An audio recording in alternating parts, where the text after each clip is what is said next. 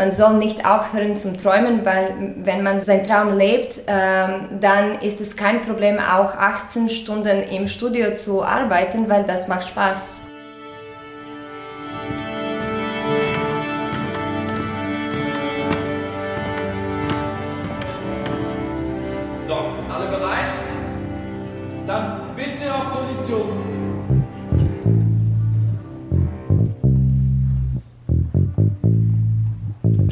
Herzlich willkommen bei der Generalprobe, ein Podcast von Neues Tanzen.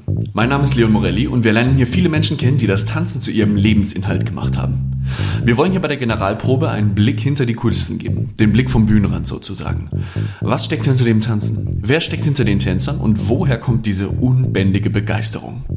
Dabei lernen wir immer neue Charaktere aus der Szene kennen, alte Hasen und junge Hüpfer, erfahrene Bühnenprofis und lampenfiebergeplagte Neulinge. Doch so wie bei einer echten Generalprobe haben all diese Menschen eines gemeinsam, die Passion fürs Tanzen. Denn ganz gleich, an welcher Stelle man sich in seinem Leben befindet, wie viel Erfahrung man schon gemacht hat oder welchen Weg man gewählt hat, das Tanzen schafft eine starke Verbindung. Ich treffe mich gleich mit Antonia Chop.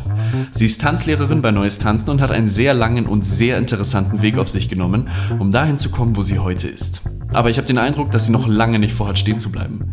Wir haben uns für die Aufnahme persönlich getroffen und im Vorlauf natürlich beide einen zum Glück negativen Corona-Test gemacht und während der Aufnahme auch das Fenster offen gelassen, was man irgendwann noch hören kann, wenn die Kirchenglocken ausrasten. So, genug der Einleitung. Wo auch immer du der Generalprobe zuhörst, wir freuen uns total, dass du dabei bist und wünschen dir viel Spaß bei der zweiten Folge.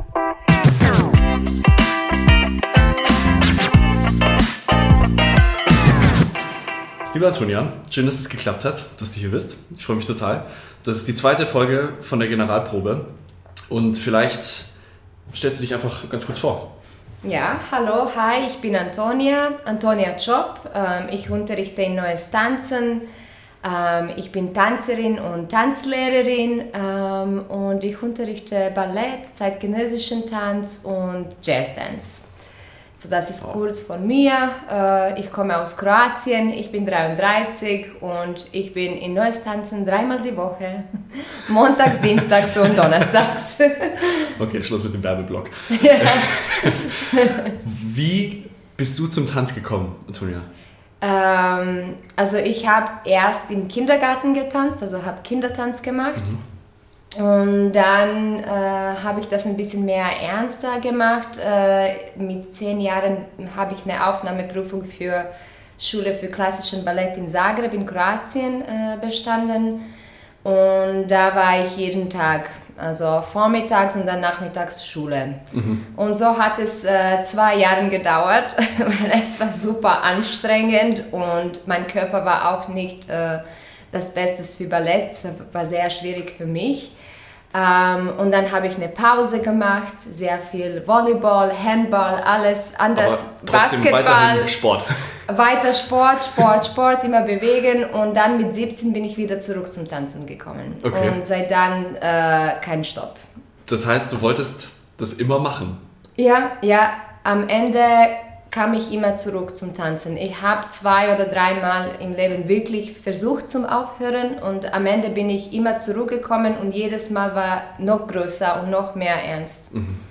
Genau. Je länger du nicht getanzt hast, desto größer wurde der Wunsch, genau. wieder zu tanzen. Richtig. Äh, ich habe, weil ich habe Pharmazie auch studiert. Äh, da war kein Tanzstudium in Kroatien und ich musste so eine zweite, weil Tanz war mein Traum, mhm. aber man musste äh, verantwortlich sein und sagen, okay, aber was will ich studieren, ja.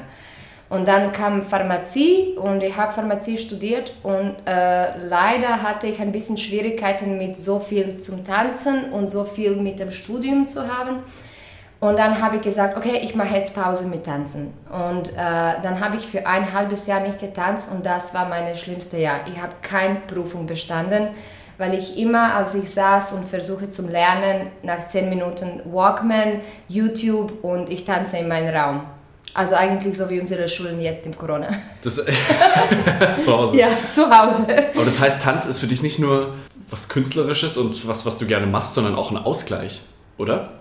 Ja, genau, weil ähm, eigentlich, genau, richtig so, weil ich habe einfach gemerkt, dass ähm, wenn ich zwei, für zwei oder drei Stunden im Studio selbst tanze oder Proben habe, ähm, ich denke, ich bin nur in diesem Moment. Ich bin nur da, nur mit meinem Körper, meinem Geist, äh, mit meinem Kopf und ich denke nicht drüber um Probleme oder egal was so, wenn man jung auch, ja, was man mhm. normalerweise hat. Also das war wirklich eine, äh, diese zwei Stunden waren immer für mich und wenn ich das hatte, dann alles andere hat auch sehr gut funktioniert. Ja. Toll. Ja. Du hast mir, bevor wir uns jetzt hier getroffen haben, ein bisschen geschrieben und deine Geschichte auch ein bisschen beschrieben, ja. wo du herkommst und was du so für Stops hattest zwischendrin. Ja. Das ist ja wahnsinnig umtriebig und wahnsinnig brüchig alles. Ja. Was ist das Wichtigste, würdest du sagen, was du in dieser Zeit gelernt hast? Also, weil wirklich das Wichtigste, was ich gelernt habe, ist, dass egal wie etwas unmöglich sieht aus, ähm, es ist nur schwierig und man muss nur ein bisschen mehr arbeiten äh, dafür und, äh, und man muss offen bleiben, äh, Chancen zu erkennen, wenn die dann wirklich kommen. Und äh, also was ich wirklich gelernt habe, war, war dass äh, man soll nicht aufhören zum Träumen, weil wenn man seinen Traum lebt, ähm, dann ist es kein Problem, auch 18 Stunden im Studio zu arbeiten, weil das macht Spaß. Und ähm, und ja, und eigentlich egal wie es unmöglich sieht aus, weil ich hatte eine Verletzung und OP und kein Geld und äh, da waren so viele Schwierigkeiten auf meinem Weg, ähm, dass ich meine Ausbildung hier beim Ivanson fertig äh, habe. Ähm, aber äh, ich, ich habe einfach meiner Intuition gefolgt und meine Leidenschaft zum Tanzen und, äh, und am Ende hat es geklappt besser, als ich das mir damals vorstellen könnte. Und das ist super wichtig, weil manchmal wir denken, okay, ich habe einen Traum, ich möchte das haben oder machen. Und du kannst dir vielleicht nur ein paar Wege, wie du zu diesem Ziel kommen, vorstellen. Aber da sind so viele mehr und du weißt nie, ähm, was noch anders passieren kann und dass du eigentlich dein, wirklich das machst, was du möchtest. Also, ja. Das ist eine, das ist eine gute Einstellung. Mhm. Jetzt hast du so viele Tänzer und Tänzerinnen kennengelernt irgendwie auf deinem Weg. Ja. Mit denen zusammengearbeitet mhm. und jetzt als Tanzlehrerin mhm. bist du zu der Person geworden, die anderen Leuten das Tanzen beibringt und genau. die Inspiration teilt. Ja. Wie kann man sich diesen Kreislauf vorstellen zwischen dir und deinen Tanzschülern? Mhm. Also äh, man denkt, ah ja, die Tanzlehrerin oder Choreografin oder ja, diese Person ist da, äh, die Inspiration auf die Schulen zu bringen und das ist natürlich ja richtig. Also für mich Tanz ist nicht nur Training, so wie Fitness, aber es ist wirklich Kunst und ich glaube manchmal wir vergessen, dass wir unterrichten nicht nur Tanzstunde als Tanztraining, sondern wirklich wir unterrichten äh, auch Kunststunde daneben, mhm. weil da gibt es sehr viel Kreativarbeit. Obwohl ich jetzt etwas kreieren und die Schulen das einfach beobachten und dann lernen sie, wie man kreativ sein kann, oder ob ich denen einen Task gebe, wo die selbst etwas äh, kreieren müssen und dann äh, machen sie das selbst und dann sind die in diesem kreativen Prozess. Und dann ist die Frage, die, die auch machen Kunst in diesem Sinne. Mhm. Und obwohl die jetzt Profikünstler später werden oder Tänzer oder Schauspieler oder nein, äh, ich glaube, das ist auch sehr wichtig und das ist ein Aspekt, was ich habe, dass ich diesen Mindset auf denen versuche zu teilen.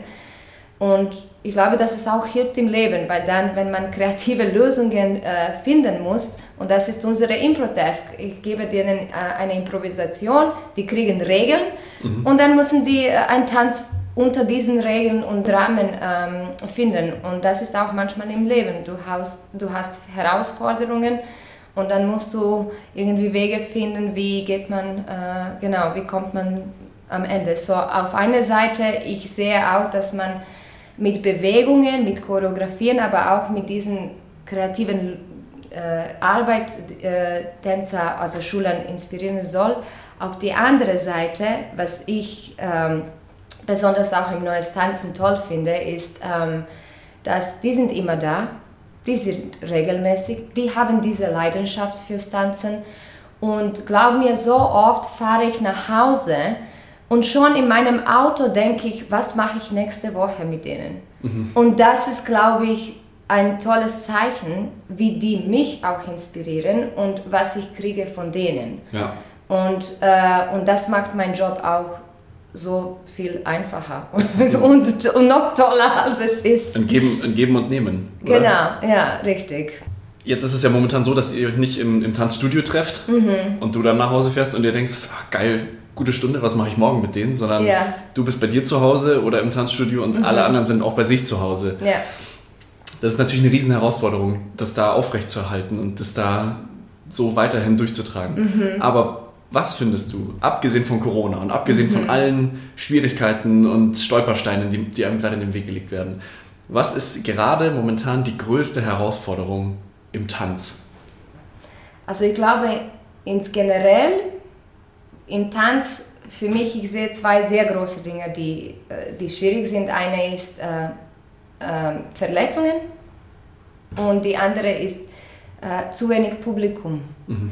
Ähm, natürlich, wenn man eine, ähm, eine Tanzschule hat, dann kommen die Eltern und Familie da gibt es immer Publikum dafür, aber wenn, wenn man äh, Profitänzer hat, Profivorstellungen, äh, da, sind, da finde ich leider, dass es nicht so genug ist, wie es sein sollte, sondern Leute wählen eher mehr lieber ins Kino zu gehen, zum Beispiel nicht, dass ich etwas gegen Kino habe, aber es ist etwas einfach nicht in, in Kultur äh, oder in... Ähm, wie sagt man, dass die Leute entscheiden, oh, heute gehen wir ins Theater und schauen wir Tanz. Ja. Und natürlich bei großen Veranstaltungen, die sind auch ausverkauft, die ähm, Schwansee, Ballett, großen Ballett oder wenn eine wirklich tolle äh, Welt...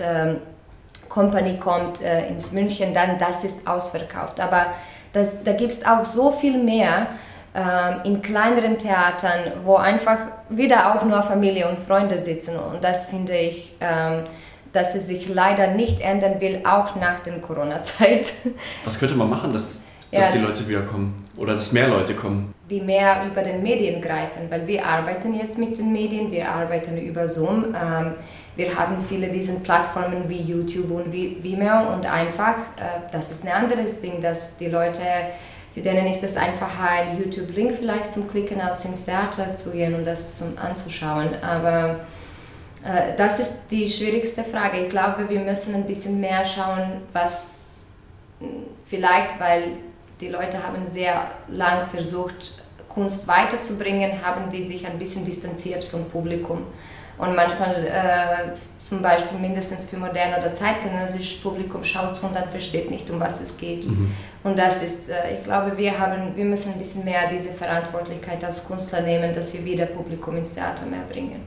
Also das ist eine Sache und, und die zweite ist natürlich Verletzungen, weil die Arbeitszeiten von Tänzer sind sehr oft äh, anstrengend und lang und äh, genau. Fordernd. So wie immer, genau. Ja. so wie immer. ja, ja. Dieses so wie immer ist eine gute Überleitung zu meiner nächsten Frage. Du bist fertig, du hast deine Ausbildung abgeschlossen, mhm. du bist mhm. Tanzlehrerin, du bist Tänzerin. Und dann hast du den Tanz als Beruf gewählt. Das heißt, mhm. der Tanz ist für dich nicht nur eine Kunstform und eine Ausdrucksform, sondern es ist dein Lebensunterhalt. Du, du verdienst damit dein Geld. Genau. Hat es irgendeinen Moment gegeben, wo du gemerkt hast, das Tanzen hat für mich irgendwie eine ganz andere Bedeutung bekommen? Also hat es irgendwann so eine mhm. Routine für dich bekommen, dass du sagst, okay, ja gut, jetzt gehe ich halt, mhm. gehe ich halt tanzen und dann verdiene ich halt damit mein Geld? Oder hast du immer noch dieses Gefühl? Das ist eine super Frage. Ich war noch nicht in dieser Phase sozusagen, aber ich habe, äh, ich hatte es schwierig manchmal, wo ich habe gemerkt, oh, wenn es so weitergehen wird, dann kann es so bekommen. Und das war immer in Momenten, wo ich zu viel zu tun hatte, wo ich viele Projekte, äh, viele äh, Stunden in Woche zum Unterrichten, viel zu vorbereiten hatte, wo ich eigentlich diese Balance mit privatem Leben nicht ausgleichen könnte. Und in diesen Momenten war es, äh, okay, ich muss das machen, ich habe das einfach alles Checkliste gemacht. Okay, das habe ich gemacht, das habe also ich habe nur äh, gemacht, was ich wirklich musste, meinen Job zu machen und ich könnte nicht äh, das gleichzeitig genießen. Und da habe ich gelernt, okay, nächstes Jahr muss ich weniger Gruppen haben, weniger Projekte machen, mehr Zeit für mich auch haben Ähm, und, äh, und, und dann bin ich sicher, dass äh, wenn man dieses Balance hat, äh, dann hat man genug Zeit äh, für jede Gruppe da zu sein. Und dann kann man in diesem Kreis, Inspirationskreis weiter sein, mhm. weil dann kann man geben und das ist unser Job, auch wenn es nicht um mich geht.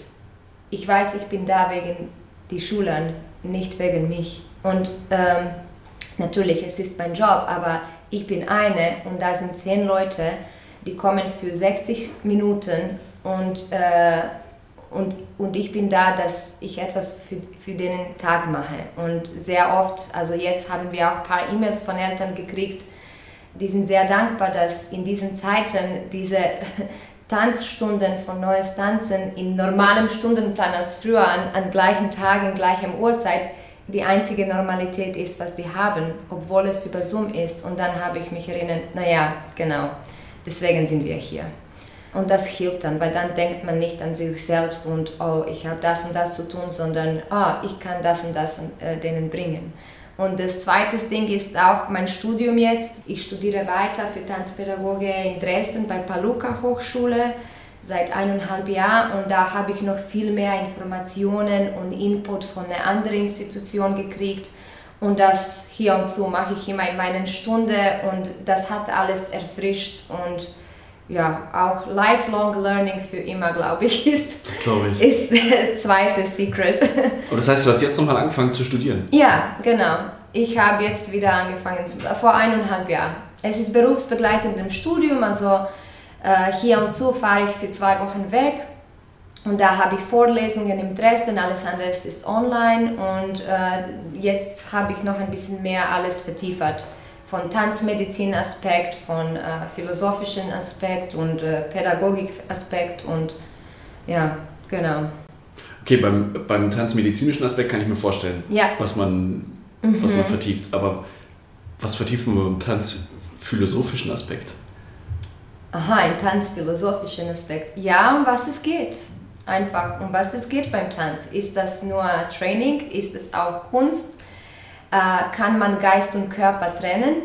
Oder geht das zusammen? Äh, was für äh, ist Disziplin das einzige Weg, also die externe Disziplin, die von mir kommt, dass man gute Resultate kriegt? Oder kann man auch lieber Wege zum intrinsischen Motivation finden, dass die Schulen das selbst machen möchten, in Plank für vier Minuten zu bleiben zum Beispiel. Oh ja, ja, und die, die machen das, glaub mir. Und einfach, ähm, genau, wie können die lernen, oder, ohne dass die merken, dass sie lernen und, und, und solche Sachen. Ja, einfach die, was jetzt sehr interessant für mich in dieser Tanzphilosophie sozusagen ist, dass die versuchen, diese altmodische strenge ähm, ja. ja. Disziplinen ein bisschen, äh, die versuchen von der anderen Seite zum äh, guten äh, Resultaten zu kommen. Mhm. Und es funktioniert. Und das finde find ich super spannend. Wenn du jetzt an die Zukunft denkst, so in fünf bis zehn Jahren, wo glaubst du, bist du und was machst du? Oh, äh, ich glaube, ich unterrichte weiter, ja. auch im Neues Tanzen mit äh, meinen Schülern vielleicht oder ihre Kinder. Stimmt. ja, stimmt. Oh Mache Schlossberghalle Performances wieder, vielleicht mit dir als Hauptrolle, als Shakespeare so wieder. Sommernachtstraum 2. und, äh, und ich mache Research auch weiter. Äh, da ich viele Kinder habe, dann äh, Research in dem Sinne von, genau, diese tanzmedizinische Aspekte, wie kann man Verletzungen vermeiden und äh, intrinsische Motivation kommt vor äh, extrinsische Disziplin. So. Toll. Ja. Das ist echt spannend. Intrinsische Motivation.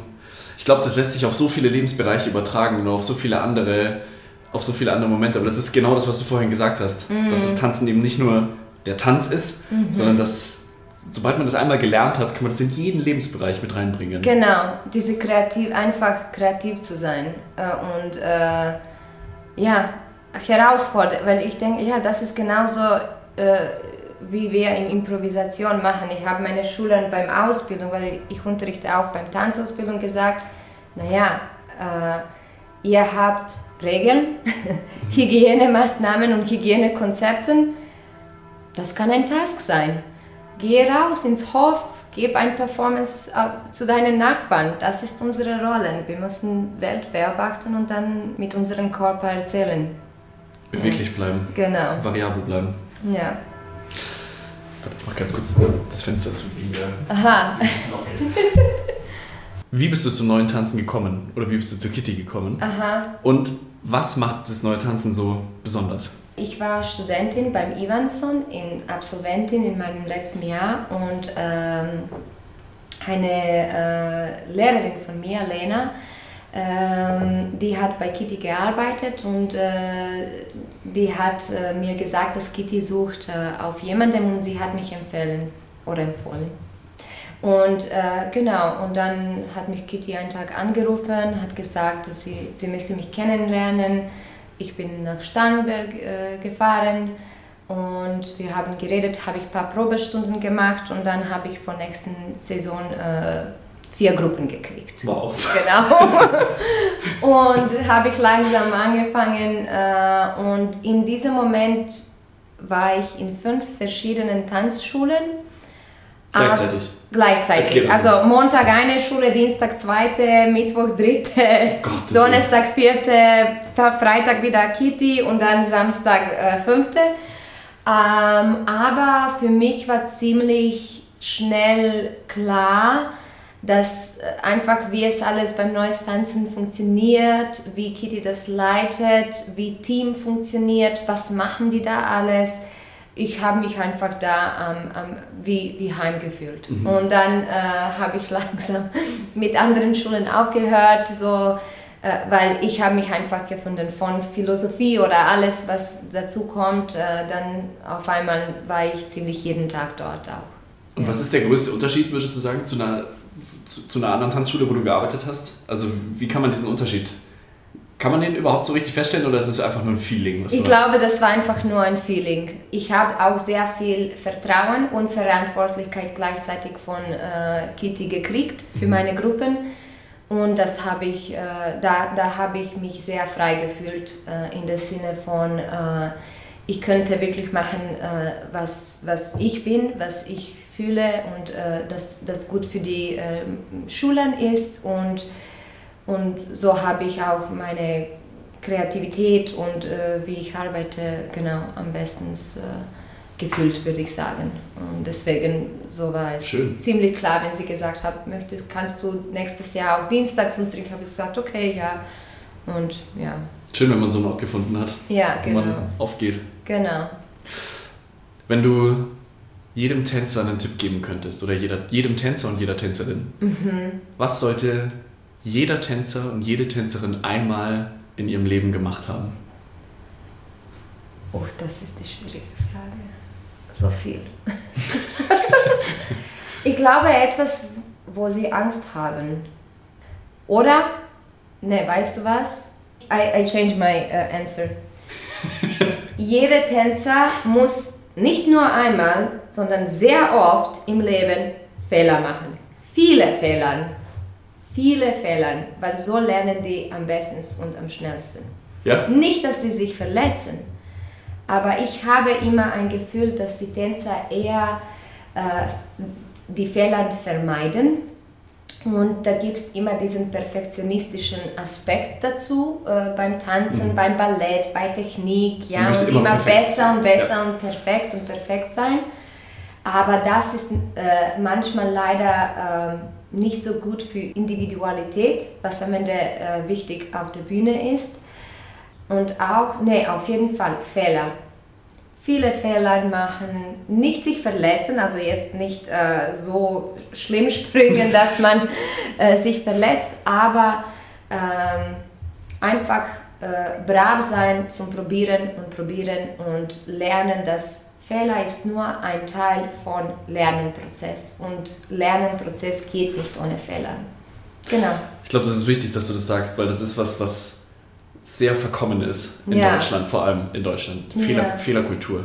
Oh, die, okay. Leute, die Leute trauen sich nicht, Fehler zu machen. Nicht nur im Tanz, siehst du. Ja, nirgendwo. Keiner traut sich, Fehler zu machen. Genau. Das ist völlig verkommen, aber es ist so wichtig. Hm. Okay, und jetzt noch eine Frage, die sehr groß gegriffen ist. Okay. Stell dir vor, du hättest ein Handy Mhm. Und du könntest von diesem Handy aus eine WhatsApp an jeden Menschen der Welt schicken. Mhm. Was würdest du schreiben? Huh. Mhm. Wenn etwas schwierig ist, bedeutet nicht, dass es unmöglich ist, was ich schon vorher gesagt habe. Äh, weiter träumen, immer träumen, keinem Träume erzählen, für sich selbst das behalten und, und die Fantasie über das haben und dann offen äh, sein, wenn die Chance kommen. Nur das. Ja. Schön. Ja. Klasse. Ich glaube, dann äh, sind wir Ende. Schön. Gut. Das war eine knackige halbe Stunde, Antonia. Wow. vielen, vielen Dank, Antonia. Ja, danke schön. Es war total schön. Ja, danke schön. Ich danke. Ich habe auch die äh, Schülern gesagt, dass es gibt eine Neuigkeit. Wir haben jetzt einen Podcast. Oh, wirklich? Und eine hat gesagt, ja, ich habe schon gehört. Ja.